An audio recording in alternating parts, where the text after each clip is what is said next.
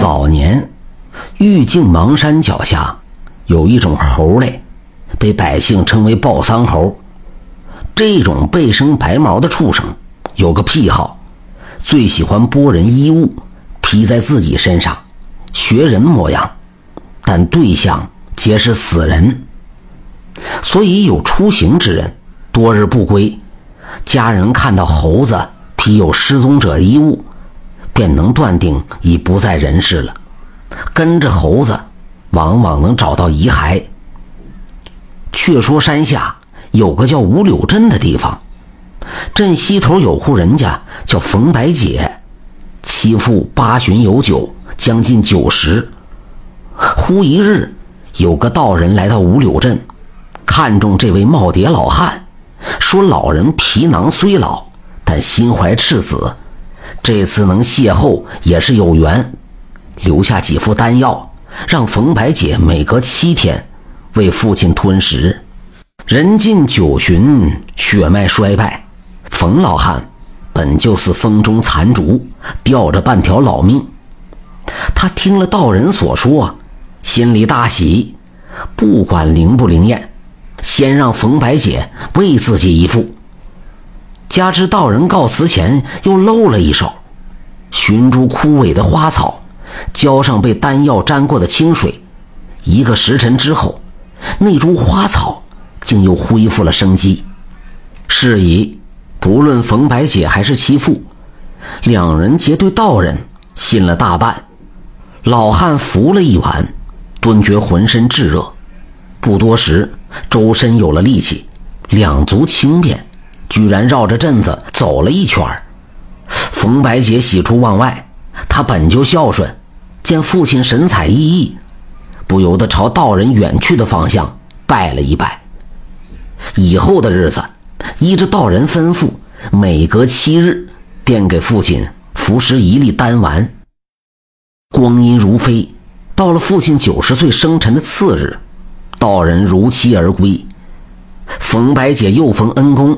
连忙设宴款待，道人说道：“贫道留下丹丸，就是续延令尊性命，好让他活到九旬。但治表难治本，你既心诚，贫道倒有一策，可让令尊随我入山修行，洗去身上污垢。若悟性尚好，受玉两百。”不在话下，冯白姐有些不舍，但父亲听罢，连忙点头答应。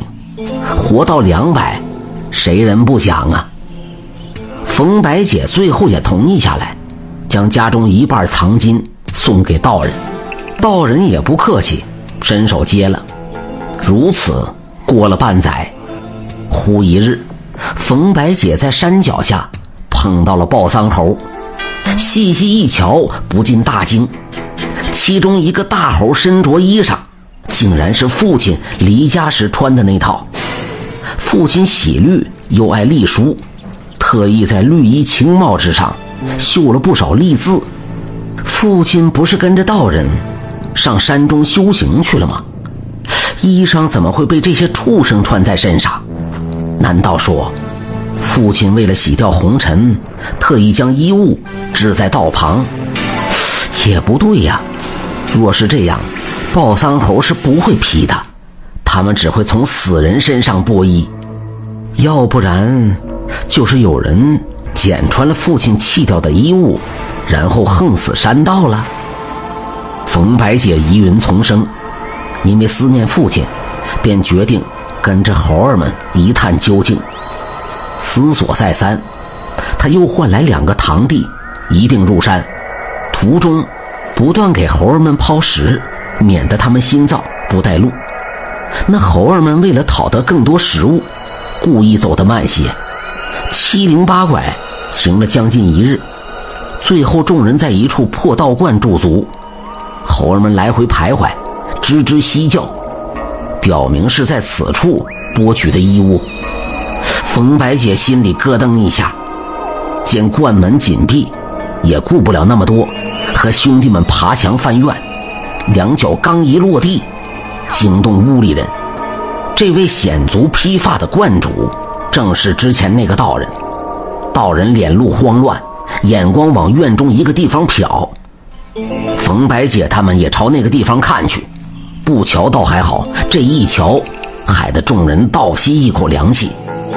只见一副人皮挂在木架上，应是心死不久，从头到脚完完整整，连毛发都不缺，唯独五官处只剩下森然黑洞。